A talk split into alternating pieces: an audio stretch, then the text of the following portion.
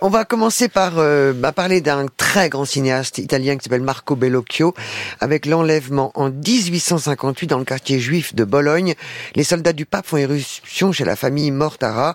Sur ordre du cardinal, ils sont venus prendre Edgardo, leur fils de 7 ans. L'enfant aurait été baptisé en secret par sa nourrice, étant bébé, et la loi pontificale est indiscutable. Il doit recevoir une éducation catholique. Les parents de l'enfant bouleversés vont tout faire pour récupérer leur fils. Le combat prend alors une dimension politique. C'est une histoire vraie, c'est un récit édifiant contre l'obscurantisme, un réalisateur, une réalisation magistrale et une fresque intimiste intense.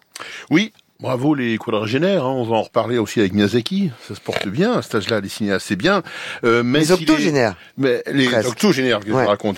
Euh, même s'il est reparti bredouille de Cannes, hein, il faut quand même le noter, avec les deux autres cinéastes italiens qui étaient là, Moretti et Rohrwacher, là, mm. franchement, euh, il y a eu un peu d'aveuglement dans l'air. Hein. Euh, c'est effectivement incroyable cette fresque historique qu'il raconte, ce moment de bascule où l'Italie passe de du, du, pape roi à une un embryon de, de, de république en tous les cas de changement euh, réellement de, paradigme politique.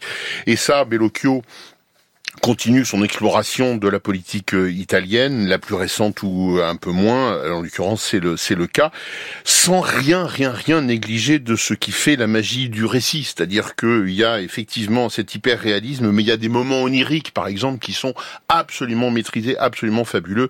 Il faut il faut aller voir l'enlèvement de Marco Bellocchio. Associé à un autre film de Bellocchio qu'on avait découvert il y a deux ans bah, à Lyon d'ailleurs à la Lumière, c'est Marx peut attendre, c'est l'histoire de son frère. Oui, c'est un documentaire hein, cette fois, effectivement, frère jumeau qui s'est suicidé à 29 ans.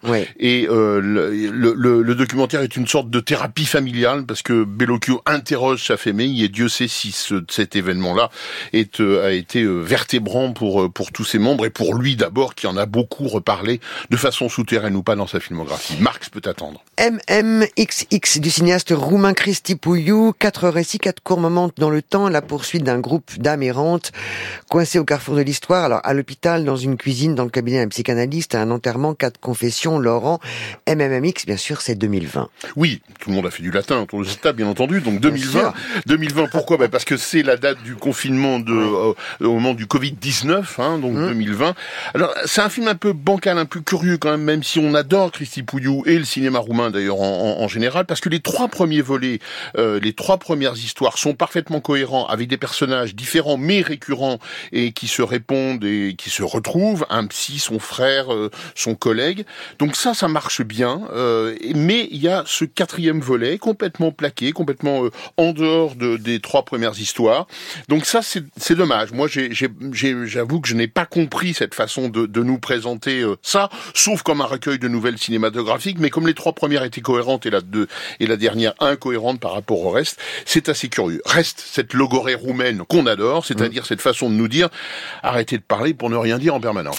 Le garçon et le héron, c'est le dernier Miyazaki. Après la disparition de sa mère, Maito, un jeune garçon de 11 ans, doit quitter Tokyo pour aller vivre à la campagne dans le village où elle a grandi et il rencontre un héron cendré, un récit à tiroir, une, une odyssée magique le génie des dessins et le vraiment le jaillissement des couleurs. Oui, c'est sidérant de beauté, c'est sidérant de poésie, c'est sidérant de magie, et le tout pour parler de la mort, s'il vous plaît, la mort d'une mère, la mort d'un monde, celle que l'on doit euh, apprivoiser ou dépasser si possible. Euh, Miyazaki nous met à nouveau tout ça en, en, en branle. La fin nous laisse sur notre fin de certitude, et c'est donc absolument tant mieux. Il faut, il faut rester sur sa fin de ce point de vue-là. Il faut tenter de vivre, hein, comme il ne le disait euh, dans son précédent film. Et ben, avec ça, on est tout tout près de l'âme, très loin de Disney. Le garçon et le héron. Flo, un premier film de l'actrice Géraldine Danon, connue comme la petite fiancée de l'Atlantique, Florence Artaud fut surtout une grande navigatrice, et notamment euh, avec sa victoire à la route du Rhum en 1990. Le film a été coécrit avec Yann Kefelec, une saga sur 20 ans, pour un destin très romanesque, ses amours, sa famille bourgeoise, son frère tant aimé, sans trop de points de vue, reste deux atouts, l'actrice Stéphane Gaillard, et surtout la reconstitution impressionnante justement de la route du Rhum. Oui, la question centrale, c'est peut-être est-ce qu'on peut faire la bio d'une amie très très proche euh, et avec qui on a beaucoup beaucoup partagé, sans tomber dans la géographie ou l'image pieuse? Bon, ben c'est pas certain, hélas, le film euh, donnerait plutôt euh, raison à ceux qui pensent que c'est c'est très très très difficile, même si le trio d'écriture, euh, vous le disiez, Kefelec, Danon et Agnès de Sassy essaye en permanence, on le voit bien, de s'échapper au people, de s'échapper à l'anecdote pour nous faire partager le vrai destin de cette femme absolument admirable, ça c'est clair. Reste, comme vous le disiez, une actrice, Stéphane Caillard. On rêve de la retrouver dans d'autres rôles. Le théorème de Marguerite de Anna Novion, l'avenir de Marguerite, brillante élève en mathématiques à l'ENS, semble tout tracé. Seule fille de sa promo, elle termine une thèse qu'elle doit exposer devant un parterre de chercheurs. Le jour J, une erreur bouscule toutes ses certitudes et l'édifice s'effondre. Elle décide de tout quitter. C'est un thriller scientifique et amoureux et un défi. Mettre les maths en images. Oui, c'est ce que nous proposait déjà la Voix Royale, oui. Hein, souvenez-vous, et, je trouve ça euh, tout aussi réussi. Pourtant, Dieu sait si moi les maths, j'ai pas envie de les voir ni sur grand écran non plus. Mais euh, là, vraiment, ça, ça, marche très très bien. C'est une sorte de troisième voie, parce que pour le coup, alors le, le, personnage ne suit pas tout à fait les rails habituels de la celle qu'on voit dans la Voix Royale, par exemple, mais il y a une folie douce qui envahit progressivement la vie des protagonistes et le film avec. C'est ce qui fait son charme et sa réussite indéniable. Complètement cramé, premier film du romancier Gilles Le Gardinier. Mais que sont allés faire John Malkovich et Fanny Ardant dans cette galère? Ouais, c'est peut-être euh, complètement raté d'ailleurs, mais c'est même complètement raté en fait, il faut le dire. Le premier film à succès donc de ce vendeur énorme de livres, est-ce qu'il fallait vraiment passer au cinéma? J'en suis pas tout à fait sûr. On, on déchante vraiment au bout de, de cinq minutes. Ardent et Malkovich quand même, quel casting dans cette improbable galère où tout sonne terriblement faux, ça se veut drôle et c'est pathétique, même l'image est laide. Pourquoi mépriser autant la comédie? Zorn 1, 2 et 3 de Mathieu Amalric. Depuis 2010, Mathieu Amalric filme seul avec sa caméra et ses micros le musicien new-yorkais John Zorn, saxophoniste, compositeur, improvisateur, explorateur indéfinissable.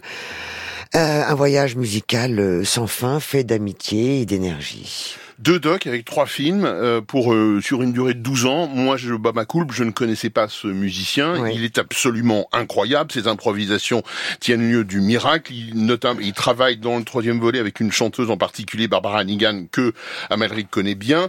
C'est absolument merveilleux. Musicalement, c'est incroyable. On, on, entend des choses qu'on entend nulle part ailleurs. Et le, la, la beauté du geste, c'est l'admiration profonde que vous, Amalric, pour ce musicien. Zone 1, 2 et 3. 3. Rétrospective Sacha Guitry, le génie Guitry en 11 films. Oui, 9 longs métrages, 2 courts métrages. Écoutez, qu'est-ce que vous voulez? Le roman d'un tricheur, La poison, tout ça, c'est... Donne-moi tes yeux, j'adore Ce sont des chefs-d'œuvre absolus. Ils sont dans cette rétrospective. Donc, il faut aller voir et revoir Guitry dans ces très très belles versions restaurées par les Acacias.